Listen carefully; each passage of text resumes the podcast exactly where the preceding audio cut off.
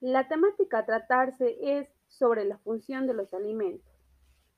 Según las sustancias nutritivas que contienen los alimentos y las distintas funciones que realizan en nuestro organismo, podemos clasificarlos en alimentos energéticos, constructores y reguladores.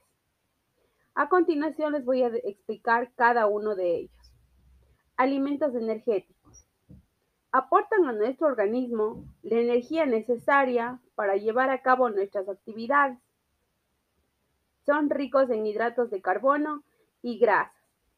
Por ejemplo, tenemos el pan, los cereales, el arroz, los fideos, los dulces y las papas son alimentos energéticos porque presentan un alto contenido de hidratos de carbono. El aceite, la mantequilla o la nata, así como los frutos secos, son alimentos energéticos porque tienen un alto contenido de grasas. Alimentos reguladores. Son aquellos que aportan las sustancias necesarias para el buen funcionamiento de nuestro cuerpo.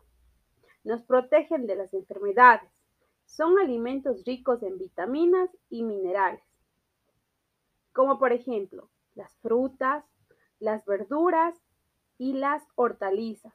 Son alimentos reguladores porque tienen un alto contenido de vitaminas. Además, son ricos en fibra que facilitan la digestión. Alimentos constructores. Estos alimentos aportan las sustancias necesarias para crecer, desarrollarnos y mantenernos sanos todas las estructuras de nuestro cuerpo, huesos y músculos, uñas y piel, cabello, etc. Son alimentos ricos en proteínas.